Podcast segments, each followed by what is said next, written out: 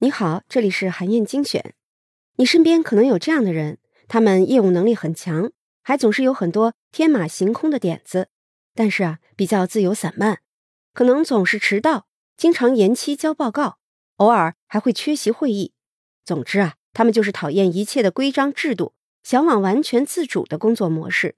但是《赢回专注力》这本书的作者，专门研究分心的著名心理学家爱德华·哈洛维尔，他就指出，完全拒绝秩序和结构，不仅不能让你充分发挥出创造力，反而会浪费你的才能。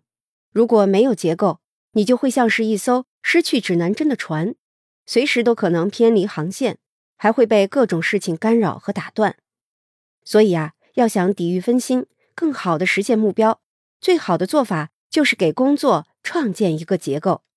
这期音频呢，我就想具体说说赢回专注力的这个方法，也就是创建结构。创建结构指的是啊，制定一套做事情的框架，让自己按照一定的模式和方式做事儿，帮助自己克服分心，逐步实现目标。比如学校里上课和下课都会响铃。当上课铃响起，你就知道要马上回到教室里；当下课铃响起，你就知道可以课间休息了。铃声就是教学工作的一个结构，结构还可以是计划表、写作格式、购物清单，也可以是带锁的抽屉、固定的休息日、吃饭的顺序等等。比如在瑞典，有一位设计师把地铁站的楼梯台阶儿变成了钢琴琴键。走楼梯的人会奏响一连串的音符，于是啊，原来乘电梯的人很多都改成走楼梯了。这种做法就是创建了一个新的工作结构。结构虽然很简单，但是能吸引更多的注意力，帮助人们克服分心，并且可以在一定程度上改善人们的体验，帮助人们更自觉、更容易、更方便地达成目标。比如有一个竞赛。目的呢是鼓励人们把瓶子扔进街道旁的回收箱里。获胜者想出来的点子是把回收箱做成一个游戏设备。每次有人把瓶子扔进去的时候，回收箱就会亮起灯光，响起音乐，屏幕上还会显示得分。游戏回收箱投入使用之后，果然大受欢迎。在无聊的任务里加入新鲜的元素，这也可以创建一个新的工作目标。可以让任务变得更有吸引力。在工作和生活当中呢，你也可以多多练习创建结构，赢回专注力，让自己更好的完成目标。比如，你想改掉自己长时间玩手机的习惯，就可以创建一个结构，用带锁的抽屉。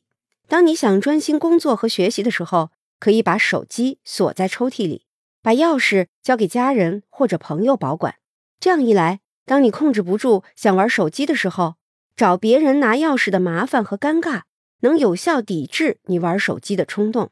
再比如，最近 iPhone 十二就要上市了，你特别想给自己换一部新手机，这时候啊，你就可以给自己创建一个结构。你可以在银行或者是支付宝等等的线上平台给自己开一个账户，然后呢，每个月定期往里面存工资的百分之十五。当你把钱存够的时候，就可以把钱取出来买手机。要注意的是啊，这个账户里的钱只能用来买 iPhone 十二，任何其他的事情都不能动用。这种做法可以有效避免你把钱花在其他事情上，让你尽快实现买手机的计划。可以说呀，充分发挥自己的创造力，构建一个有趣味的结构，就能帮你战胜分心，推动你朝着目标一点点稳步前进。好。以上呢就是我为你分享的内容。我在阅读资料里为你准备了本期音频的金句卡片，欢迎你保存和转发，也欢迎你在评论区留言分享你的精彩观点。